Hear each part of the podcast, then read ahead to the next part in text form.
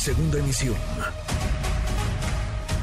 Manuel López San Martín, en MBS Noticias. Le agradezco estos minutos al periodista y escritor del libro, licenciado García Luna Calderón y el narco, Jesús Lemus. Jesús, qué gusto. Buenas tardes, ¿cómo estás? Manuel, gusto saludarte, siempre un placer. A tus órdenes. Muchas gracias, gracias por platicar con nosotros y por ayudarnos a entender en dónde estamos, ¿no? Porque hemos escuchado un montón de información, de reportes sobre lo que ocurre en este juicio a García Luna. No sé qué tanto los dichos estén empezando, no sé qué tantas pruebas, qué tantos elementos realmente se estén aportando. ¿Cómo estás viendo las cosas, Jesús? Mira, yo estoy viendo, a final de cuentas, y como tú bien decías, haciendo un corte de caja, Creo que es un juicio en el que se nota que la Fiscalía General de la República tiene elementos para llevar a Genaro García Luna hasta el rincón donde lo quiere llevar, al rincón de la sentencia. Eh, creo que ha habido, sí, hay que reconocer, ha habido testimonios muy flojos por parte de algunos que ha presentado la Fiscalía, que seguramente bloquearon ante los fiscales para estar presente en el juicio y buscar algún tipo de beneficio. Sí, te puedo hablar, por ejemplo, pues, de Raúl Arellano, o de Tirso Martínez o de Héctor Tolentino, que sus declaraciones no pudieron incriminar a final de cuentas a García Luna ni lo pudieron vincular con una red de narcotráfico. Pero hay otros testimonios muy fuertes como el de Sergio Enrique Villarreal Barragán, el de Oscar Nava Valencia y el de Israel Ávila, que hablan, sí, de un general García Luna coludido con el narcotráfico.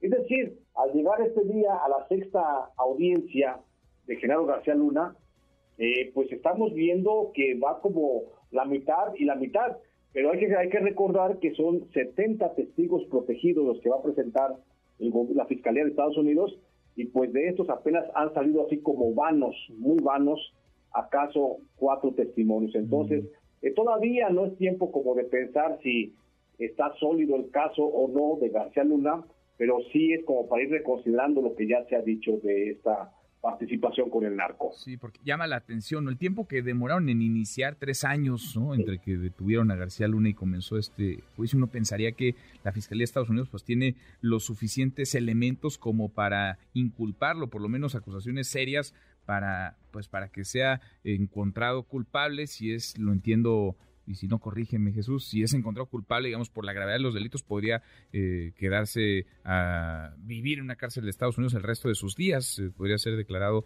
eh, culpable y a cadena, a cadena perpetua, pero con lo visto hasta ahora, mm, lo dices muy bien, es, temprano aún, pero vaya, ¿qué, ¿qué, pensar sobre no solamente los elementos y los dichos, sino las personas, los personajes involucrados? Porque mucho, sobre todo desde México, se ha especulado sobre si el hecho de que se enjuicie a García Luna sería también un golpe a otros eh, servidores públicos, sobre todo a, Felipe Calderón, a su jefe. Fue García Luna su secretario de seis años, su secretario de Seguridad Pública.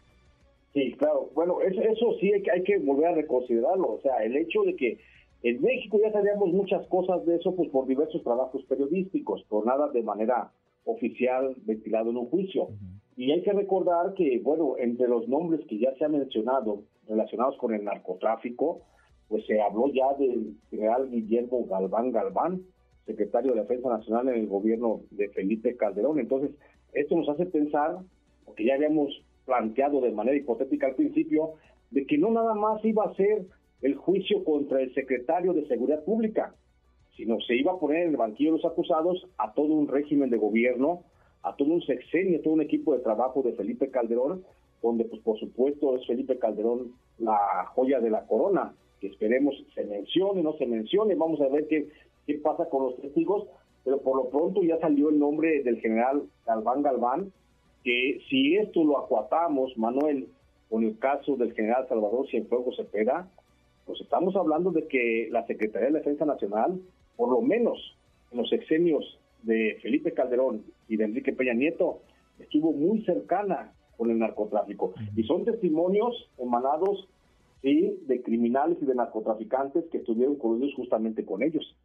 Están hablando de que tuvieron participación económica en esos negocios. Sin duda. Ahora, ¿hay algo que hasta ahora eh, te sorprenda? Porque bien dices, mucho de lo que se ha mencionado lo conocíamos por investigaciones periodísticas, eh, vaya, había sido ya incluso eh, publicado. De lo dicho hasta ahora, algo que te, que te llame la atención, Jesús. Bueno, lo que se ha dicho hasta ahora es el, testimonio que se ventiló el día de ayer eh, cuando se hablaba por parte del Conejo de que hubo hubo periodistas que, que le hacían eh, que trabajaban con a este con Arturo Beltrán Leiva y que intervinieron de alguna forma, operaron incluso para sacar una información de forma muy rápida para que no hubiera cambios en la eh, presentación del rey Zambada cuando fue detenido por la Policía Federal, me sorprende sobremanera el hecho de que el narcotráfico, el de adentro, en las cúpulas de Arturo Beltrán Leiva, hubiera estado manejando cantidades de 300 mil dólares para pagar notas informativas en medios nacionales.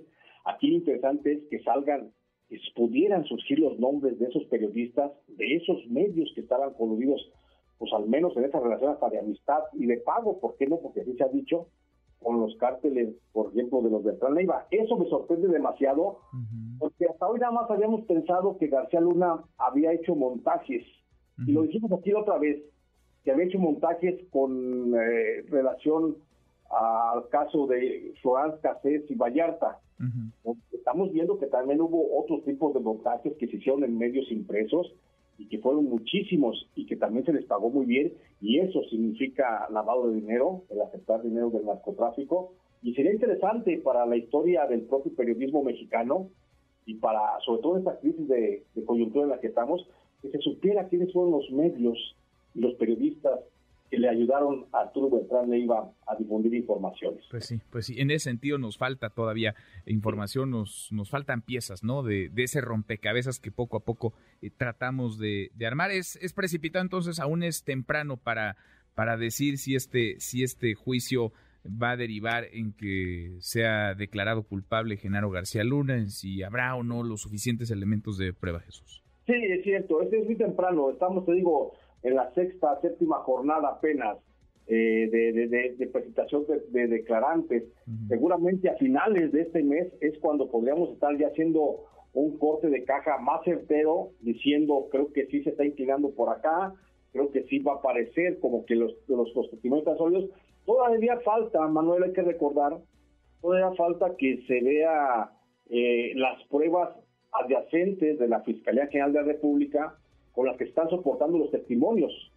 Es decir, las pruebas físicas, lo que dice el grande, lo que dice, lo que va a decir el, rey Zambada, lo que diga la Barbie, lo que diga Edgar Beitia, lo que digan otros testigos, se tiene que concatenar con, con pruebas, depósitos bancarios, cuentas bancarias, eh, adquisición de bienes inmuebles.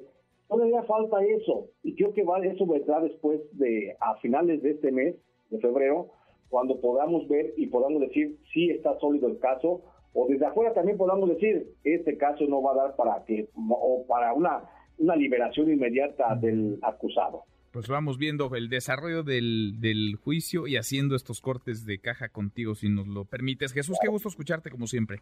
Como siempre, gracias, mi querido Manuel. Te mando un fuerte abrazo. Otro de vuelta, gracias. Redes sociales para que siga en contacto: Twitter, Facebook y TikTok. M. López San Martín.